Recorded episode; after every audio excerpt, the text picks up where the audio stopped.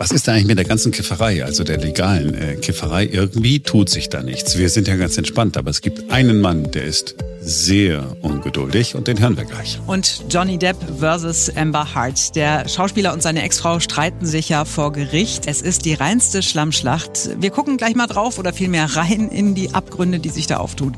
Heute ist Freitag, der 6. Mai 2022. Wir sind Simone Panteleit, Marc Schubert und Ferenc Reinke. Und jetzt beginnt ein neuer Tag.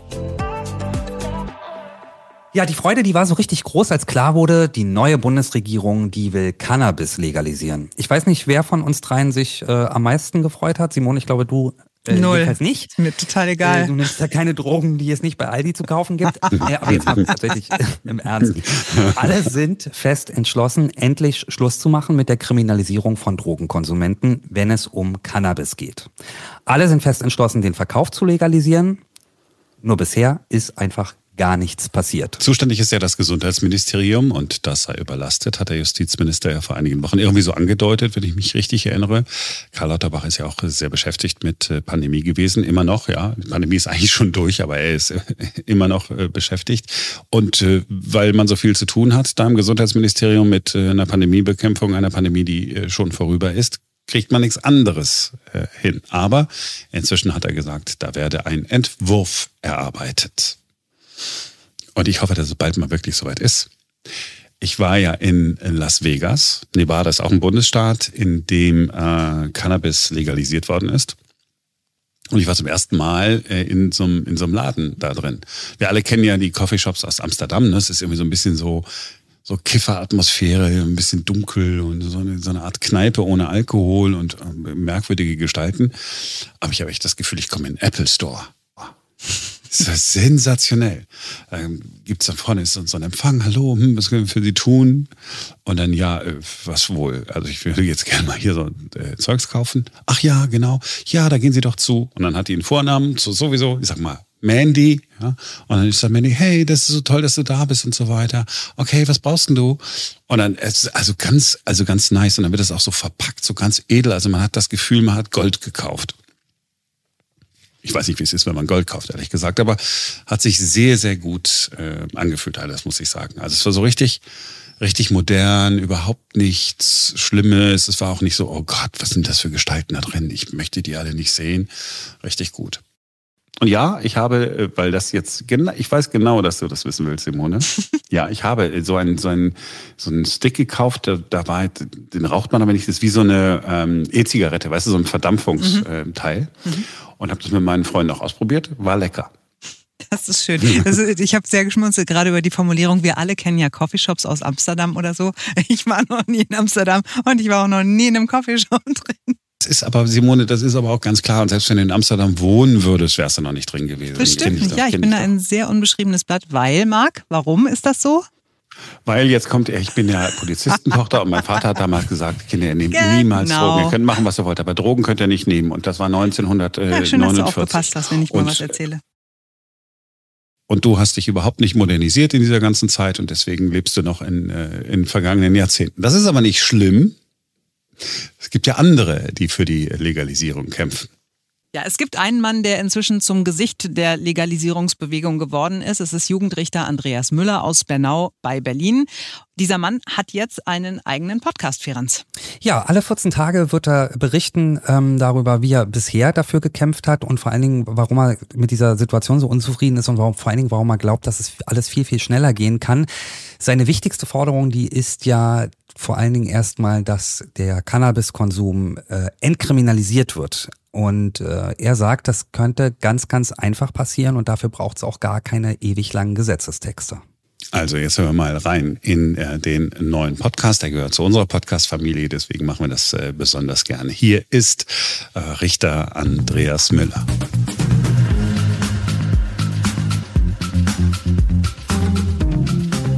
Legalisierung jetzt. Der Podcast mit Richter Andreas Müller.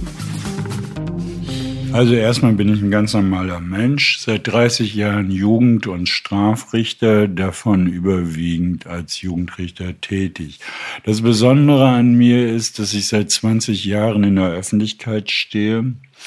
Erst im Zusammenhang mit der Bekämpfung von Rechtsradikalismus mit ungewöhnlichen Urteilen. Und jetzt insbesondere in den letzten Jahren stehend für eine andere Drogenpolitik, insbesondere als so eine Art Aktivist für die Legalisierung von Cannabis. Ich habe äh, seit den Jahren 2000 viele Sachen gemacht. Ich habe Interviews gegeben, ich saß in Talkshows. Ich äh, habe Radiosender begleitet, ich habe dies und jenes gemacht und mir ist immer wieder was Neues eingefallen. Zuletzt habe ich gerappt und immer mit dem Ziel, was Besseres herbeizuführen. Also ich glaube, ich bin so eine Art Enfant terrible der deutschen Richterschaft. Ich glaube, ähm, kaum ein anderer Richter ist so oft in der Öffentlichkeit gewesen, auch in Zeitungen vom Playboy bis zur Zeit hat man über mich geschrieben. Ja, wie bin ich dazu gekommen und wann bin ich dazu gekommen? Eigentlich bin ich da vor 50 Jahren zugekommen. Mein Vater war schwerst alkoholabhängig mit allem, was man sich so vorstellen kann. Ist dann im Folge von Alkoholismus gestorben. Mein Bruder in einer damaligen Hippie-Bewegung 1971, 72 hat angefangen zu kiffen, wurde stigmatisiert, kriminalisiert, von der Schule geschmissen, schließlich in ein Heim für schwerst Erziehbare geschickt. Und so nahm mir die Drogenpolitik bereits frühzeitig die beiden Männer, die für mich wichtig waren. Die Freien Demokraten haben sich eben für die kontrollierte Abgabe ausgesprochen. Wir glauben, die Zeit ist reif. Mhm. Die Kriminalisierung von vor allen Dingen jungen Leuten ist eben einfach nicht mehr vertreten. Wir sehen immer mehr, dass Cannabis verunreinigt wird. Und wenn man das verhindern will, den Übergang in also stärkere Stoffe, dann ist die Legalisierung wahrscheinlich ein guter Weg. Äh, Menschen konsumieren Cannabis und da finden wir Grüne es sinnvoller, das auf einen rechtlichen Rahmen zu setzen. Mit einem Cannabis-Kontrollgesetz können wir das Thema in geordnete Bahnen lenken. Nach langen Jahren des Kampfes hat endlich eine Regierung in einem Koalitionsvertrag reingeschrieben, wir möchten in Bezug auf Cannabis eine andere Gesetzeslage. Wir möchten Cannabis legalisieren, wir werden dafür ein Gesetz machen. Ja, das war so im November 2021. Ja, ich habe gefeiert. Ich dachte, meine Aufgabe ist beendet. Ich dachte, die kommen jetzt zu Pötte. Ich dachte, die machen jetzt was. Dies zumal die Grünen in den vergangenen zwei Legislaturen bereits einen kompletten Entwurf im Bundestag eingebracht haben. Dies zumal die FDP seit Jahren für die Legalisierung ist und viele Abgeordnete auch der SPD dafür einstehen. Und was hört man? Zunächst hat man gehört, oh, wir haben Wichtigeres. Corona. Dann kam der Krieg in der Ukraine und man sagte uns, ja, wir haben Wichtigeres, der Krieg in der Ukraine. Aber das darf nicht dazu führen, dass man eine Gesetzeslage weiterführt, die man nicht will. Und die Leute, die jetzt allesamt als drogenpolitische Sprecher auftreten, die als Familien Minister oder Gesundheitsminister wie Herr Lauterbach sich eigentlich für die Legalisierung einsetzt, schauen einfach zu, wie die Kriminalisierung weitergeht, wie jährlich 180.000 Menschen verfolgt werden, wie junge Menschen in den Parks, in den Parks durchsucht werden, weil irgendwo ein Joint herumgeht. Und man muss jetzt die Ampel permanent ermahnen, endlich in die Pötte zu kommen. Das ist einfach leicht. Es braucht nur ein bisschen Kraft und vor allen Dingen politischen Willen. Und wenn ich sehe, wie viele Menschen verzweifelt sind, weil sie gedacht haben, das kommt jetzt, wir sind bald frei, dann sehe ich auch, dass durch dieses Nichtmachen eine Politikverdrossenheit entsteht. Und die ist nicht gut für die Gesellschaft. Es kommt viel zu wenig. Es kommt immer nur diese Geschichte, das ist ein schwieriges Gesetz, was wir da zimmern müssen. Und wir können auch keine sofortige Entkriminalisierung machen. Das ist Quatsch. Ich, ich verstehe es nicht. Man kann sofort in einem Betäubungsmittelgesetz reinschreiben. Da braucht man noch nicht mal einen Bundesrat dass man meinetwegen Menschen bis zu 30 Gramm gar nicht mehr kontrolliert, dass man ihnen erlaubt, wie in anderen Ländern übrigens auch, drei Pflanzen zu Hause, ja, im Garten, auf dem Balkon selber anzubauen. Deswegen übe ich persönlich weiter Druck aus. Das muss sein, so dass die Menschen, die da im Bundestag sitzen, und da sitzen über 700 Leute, die haben alle im Durchschnitt vier Mitarbeiter, sie haben den wissenschaftlichen Dienst endlich in die Pushen können. Wenn ich so langsam in meinem Gerichtssaal arbeiten würde wie die Politik, dann brauchte ich für manche Verfahren fünf bis zehn Jahre. Und das muss jetzt ein Ende finden. Und vor allen Dingen, wenn ein Herr Lauterbach was verspricht, nämlich die Legalisierung von Cannabis, dann muss er es umsetzen. Er braucht da nur zwei Mitarbeiter in seinem Ministerium abstellen und sagt, macht einen Gesetzesentwurf, holt alle Meinungen ein. Wir packen uns jetzt acht Stunden an einen Tisch, holen Kompromisse herbei und dann bringen wir dieses Gesetz den Deutschen Bundestag ein. Ich werde auch Politik verdrossen, obwohl ich es noch nie war.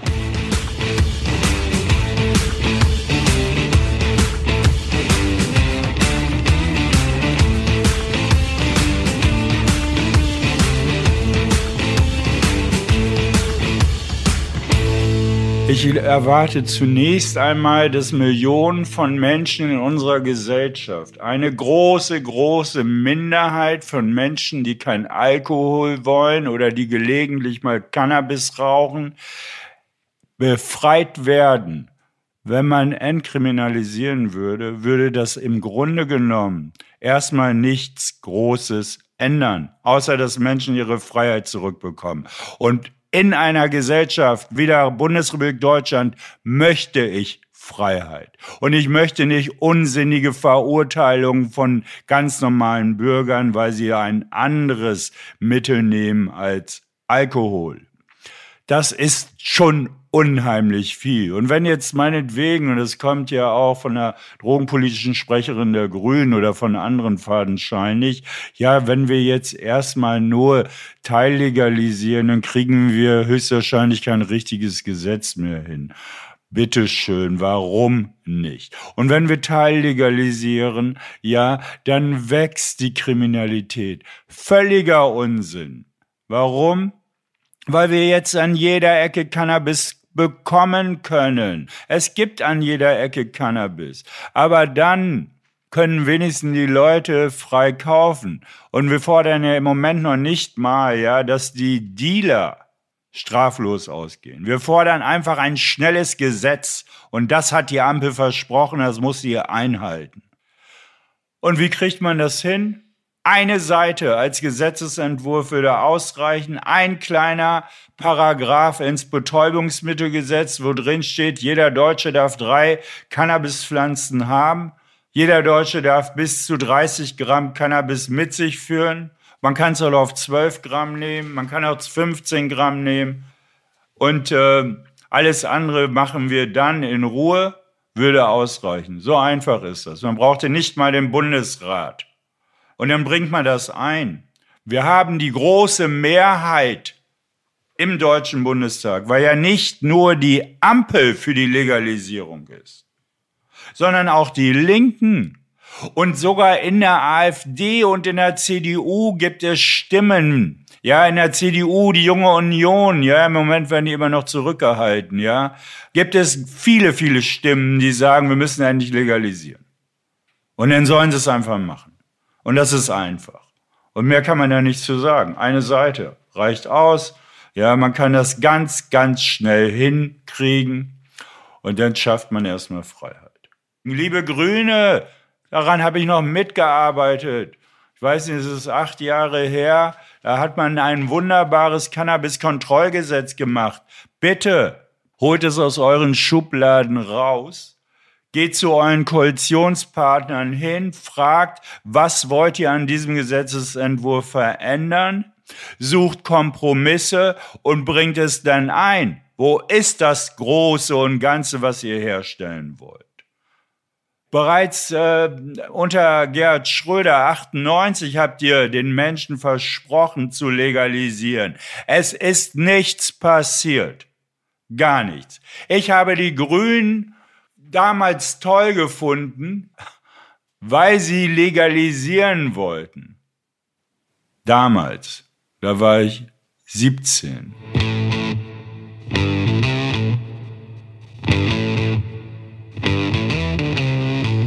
Alle zwei Wochen äh, wird es eine neue Ausgabe geben. Heute ist die erste komplette Episode veröffentlicht. Wir haben ja gerade noch einen Auszug gehört. Das ganze Ding also jetzt in eurer Podcast-App haben wir auch in den Show Notes verlinkt, wenn ihr nicht wisst, äh, wie es funktioniert. Du könntest jetzt überleiten und sagen, apropos Drogen.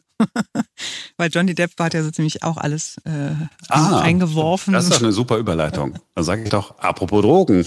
Der Prozess des äh, Jahres ähm, der läuft noch. Es ist nicht der äh, gegen Boris Becker, der ist ja schon vorbei. Schauspieler Johnny Depp hat äh, seine Ex-Frau Amber Heard wegen Verleumdung auf 50 Millionen Dollar verklagt. Äh, sie hat ihn dann daraufhin auch verklagt, hat dann gesagt, ich will aber gleich 100 Millionen. Alles ist voll davon.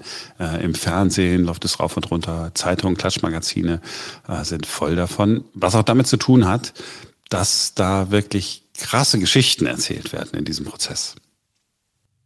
Ja, tatsächlich, äh, ähm, ich bin jetzt nicht so total Promi-affin, aber selbst ich bekomme das mit, sehe das tatsächlich regelmäßig irgendwie, wenn ich mal kurz den Fernseher anmache, läuft das mindestens einmal durchs Bild. Ähm, und ähm, auch wenn man sich tatsächlich nicht so sehr für Promi-Geschichten interessiert, das ist schon ziemlich krass, was ähm, da abgeht. Absolut. Und wir reden jetzt drüber mit Benjamin Bienek. Er ist Chef-Promi-Reporter bei Pro7 Sat1. Daher kennen wir uns auch. Hallo Benjamin. Hallo Simone. Benjamin, du bist, sehr. ich mich auch, du bist äh, Chef-Promi-Reporter bei Pro7 Sat1, daher kennen wir uns auch. Also du beschäftigst dich beruflich den ganzen Tag mit dem, was die Stars und Sternchen so machen und beobachtest nun natürlich auch diesen Prozess ganz intensiv. Jetzt hat Amber Hart ausgesagt. Was hat sie denn gesagt? Amber Hart hat äh, jetzt äh, das erste Mal ihr Schweigen gebrochen. Die hat ja die, ganze Zeit nichts gesagt, außer reagiert auf Johnny Depps Aussagen. Jetzt war Amber Hart drauf.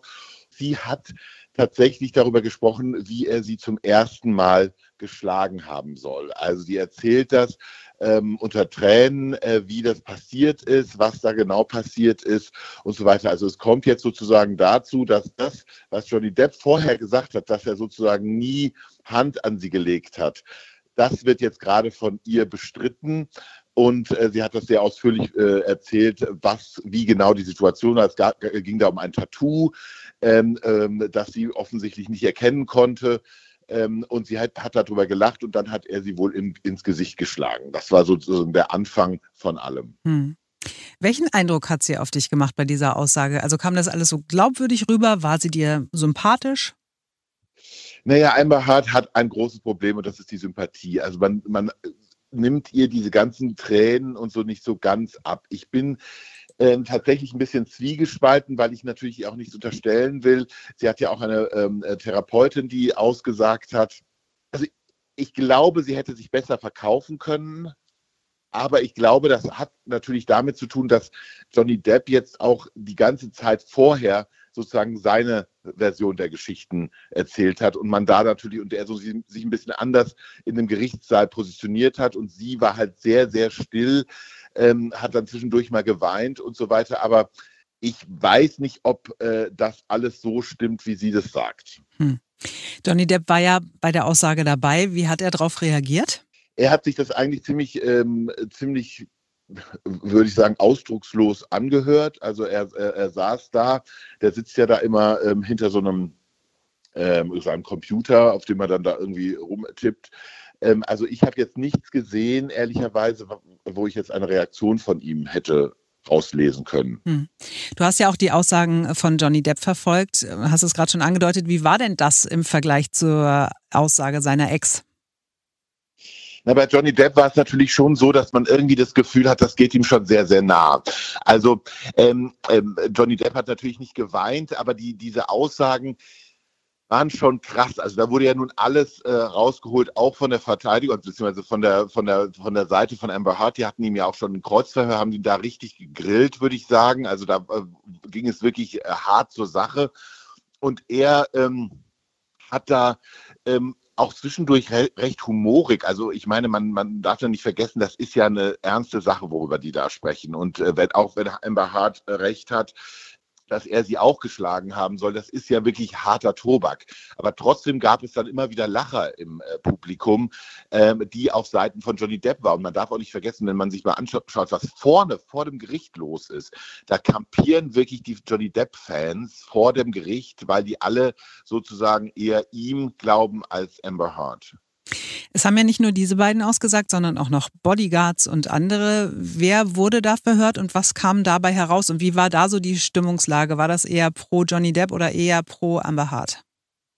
Also bis jetzt war es äh, die ganze Zeit pro Johnny Depp. Also der Bodyguard hat zum Beispiel äh, auch einen Fall erzählt, ähm, dass er mitbekommen hat, wie Amber Hart ihre Faust äh, äh auf Johnny Depp gerichtet hat, beziehungsweise ihn äh, in die, ins Gesicht geschlagen hat.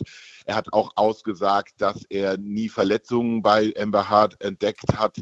Ähm, das, das war natürlich alles pro. Das war natürlich aber auch, das darf man nicht vergessen, es geht ja erst diese Woche los, dass sozusagen die, äh, die Amber Hart-Seite sich anfängt zu verteidigen und ihre Seite der Geschichte gibt. Also ich gehe davon aus, dass es da noch ein paar Leute gibt. Bis jetzt hat eine Therapeutin ausgepackt äh, bei Amber Hart oder ausgesagt. Ähm, sie sagt, sie, äh, Amber Hart hatte, hatte durch die ähm, Gewalttaten von Johnny Depp eine posttraumatische Überlastungsstörung. Das ist aber alles noch nicht ganz bewiesen. Also ähm, die hatte wohl äh, sechs Sitzungen mit ihr und ist dann zu diesem äh, Urteil gekommen. Also das muss man jetzt alles nochmal abwarten und besonders auch warten, bis die dann alle im Kreuzverhör sind, weil das ist natürlich auch nochmal spannend, weil es da dann natürlich darum geht, wie, äh, wie schwer wiegen diese Aussagen. Wer wird dann noch alles aussagen? Da sind ja auch einige Promis dabei, ne? Genau, also es, äh, man erwartet natürlich Elon Musk, äh, dass der aussagt, der hat sich aber noch nicht geäußert. Ähm, es, es, sind so ein paar Leute auf der Liste. Elton John äh, soll aussagen, weil ähm, Johnny Depp ihm da äh, ähm, hat ihm eine SMS geschrieben und äh, Vanessa Paradisia beschimpft, also seine Ex-Frau.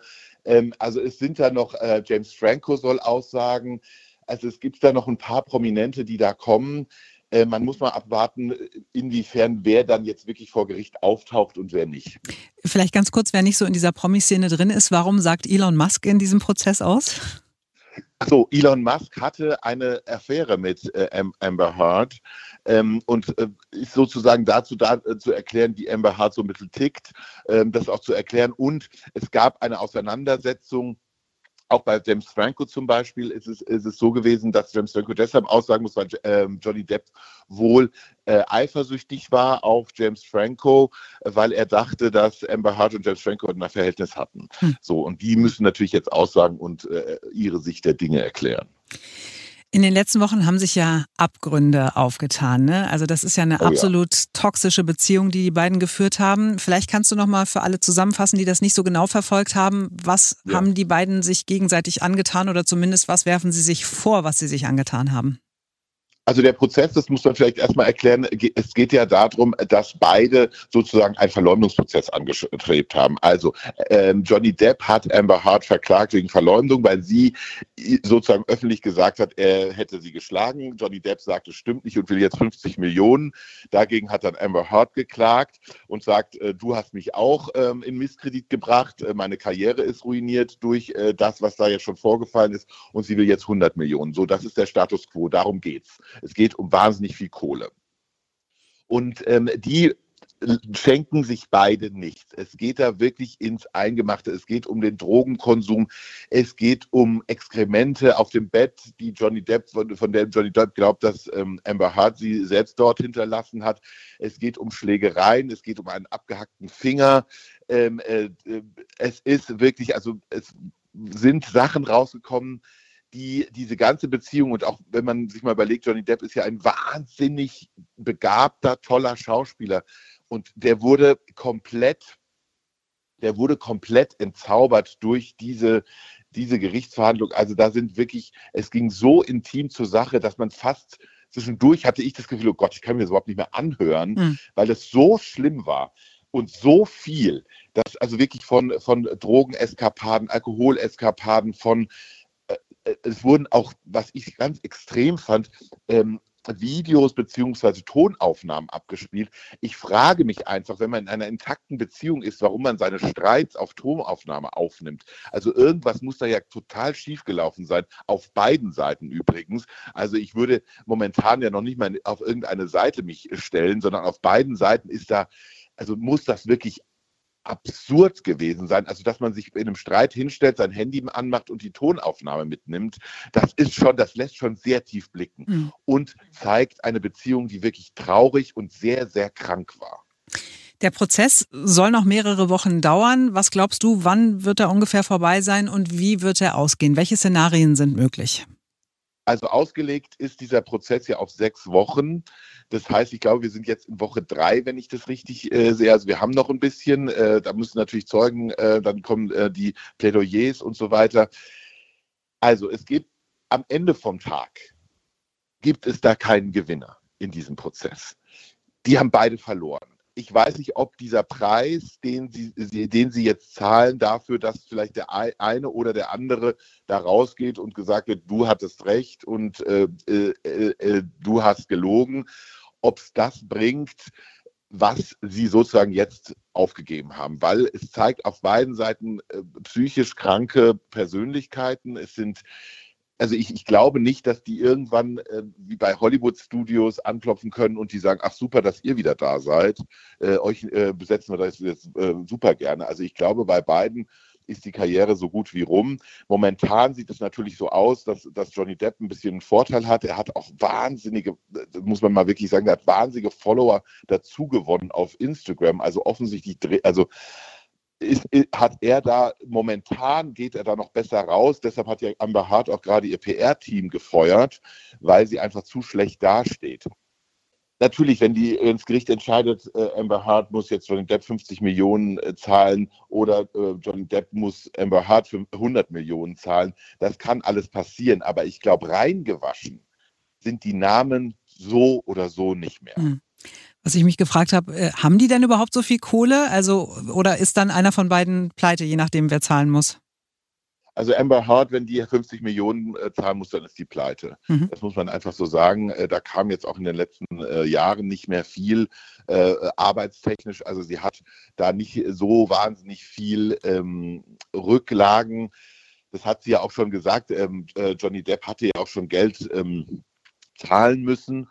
Ähm, da hat sie, das hat sie ja zum Beispiel gesagt, dass sie das spenden würde. Das hat sie nicht gespendet, sondern das hat sie für sich selbst behalten, weil sie einfach die Kohle nicht hat. Bei Johnny Depp, der hat auch ziemlich Federn gelassen, rein finanziell, das muss man wirklich sagen.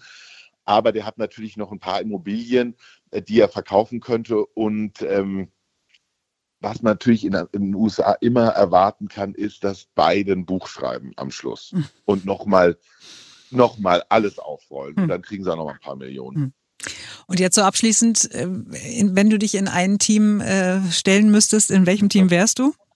Also momentan bin ich wirklich bei Team Johnny Depp, aber nur aus dem Grund, weil natürlich noch nicht, nicht so viel kam von der Gegenseite von äh, Amber Hart. Auch die Anwälte haben sich jetzt nicht so unbedingt also, äh, gut angestellt. Da gab es ja viele Lacher auch im Gerichtssaal, weil die einfach also da hat einer dann äh, einen Zeugen befragt, was äh, Johnny Depp jetzt wirklich für Verletzungen hat und dann äh, antwortet er auf die Frage und der gleiche, der gerade gefragt hat, sagt dann Einspruch, Einspruch, das ist Hörensagen und dann sagt auch die Richtige, naja, aber Sie haben doch gerade gefragt nach dem, also das ist halt einfach, also die haben sich jetzt wirklich in den letzten Wochen nicht so richtig gut angestellt. Mhm. Äh, Amber Hart hat auch zwischendurch irgendwie saß sie da auf dem Zeugenstand und hat dann irgendwie mit ihrer Anwältin kurz gelacht, dann irgendwie gemerkt, oh, die Kameras sind da und hat dann wieder so eine Schauspielermine aufgesetzt. Da gibt es ganz viele Memes schon und so weiter. Also es ist, es läuft gerade nicht so richtig rund für Frau Hart. Aber wie gesagt, die ist jetzt dran, die Gegenseite ist jetzt dran, die verhören jetzt ihre Zeugen und da kann sich das Blatt natürlich nochmal wenden. Am Ende vom Tag wissen wir nicht, was in diesem, in dieser wahnsinnig äh, äh, toxischen, giftigen Beziehung geschehen ist und wer da wen geschlagen hat. Und am Ende vom Tag wird, denke ich, dass sich beide da nichts genommen haben. Amber Hart hat ja schon zugegeben, dass sie ihn geschlagen hat. Und äh, Johnny Depp wird da natürlich auch nicht äh, äh untätig gewesen sein. Also ich gehe davon aus, dass beide da ein, ein riesen Anteil an diesem schlimmen Szenario haben. Benjamin Binek, Chef Promi-Reporter bei Pro7 Sat1. Vielen Dank fürs Gespräch und ich würde vorschlagen, wir reden dann einfach nochmal, wenn äh, auch Amber Hart ihre ganzen Leute da aufgefahren hat, wenn die alle ausgesagt haben und wir dann vielleicht auch nochmal ein genaueres Bild haben. Wollen wir es so machen? Genau. Ich danke ja, dir, Benjamin. Bis dann. Dank. Tschüss. Ciao. Wir müssen nochmal klären, heißt die jetzt Hurt oder Hart? Ja, das, äh, das finden wir dann schon raus. Ähm, aber ist doch ganz interessant wenn man sich, äh, ne, also wenn man sich jetzt auch das äh, Interview angehört hat, wir alle interessieren uns auf einmal dann doch dafür, wenn es anderen irgendwie schlecht geht, wenn Promis irgendwie äh, sich eine Schlammschlacht liefern oder wenn Boris Becker abstürzt. Äh, die Bildzeitung ist voll davon. Die Bildzeitung ist ja nicht voll davon, weil die Bildzeitung denkt, machen wir jetzt mal so, sondern weil sie genau wissen, das verkauft sich gut. Aber warum sind wir eigentlich äh, so? Warum, warum finden wir das äh, so cool, wenn es anderen irgendwie schlecht geht? Vor allen Dingen, wenn es Promis schlecht geht, ne? die man sonst immer nur in Glitzerrobe auf dem roten Teppich sieht und äh, auf irgendwelchen Yachten und so. Ja, vielleicht ist es irgendwie, weil die, weil die dann halt auch zeigen, dass sie menschlich sind, dass sie ganz tief fallen können. Spannendes Thema auf jeden Fall. Werden wir besprechen am Montag bei uns im Podcast. Wir haben schon jemanden angeleiert, der uns das erklären wird. Das war's also für heute. Wir wünschen euch ein schönes äh, Wochenende. Mhm. Ist irgendwas Wichtiges am Wochenende, was, was wir wissen müssen? Ah, es ist Deutscher Sekttag. Oh. Also äh, wer sich morgen eine Flasche aufmacht, Simone, tut das. tut das. Vor allen Dingen ist Muttertag am Mittwoch. Ja, vor allem ist Muttertag am Sonntag. Das ist wichtig. Ja, ja. Okay, guck mal, dann kannst du am Samstag den Deutschen Sekttag mit Sekt feiern und am Sonntag kannst du dann mit Sekt äh, deinen Ehrentag feiern. Das ist doch super. Nee, vor allen Dingen Hauptsache, ich, man hat was drin im Körper. ich bin bei meiner eigenen Schwiegermutter, um sie zu feiern und abends gehe ich dann noch mit meiner Mama essen. Also ich bin mehr als Tochter unterwegs denn als Mutter. Hm. da seufzt er nur. Hm. Gut, dann also bis Montag, denn dann ist wieder ein neuer Tag. Tschüss.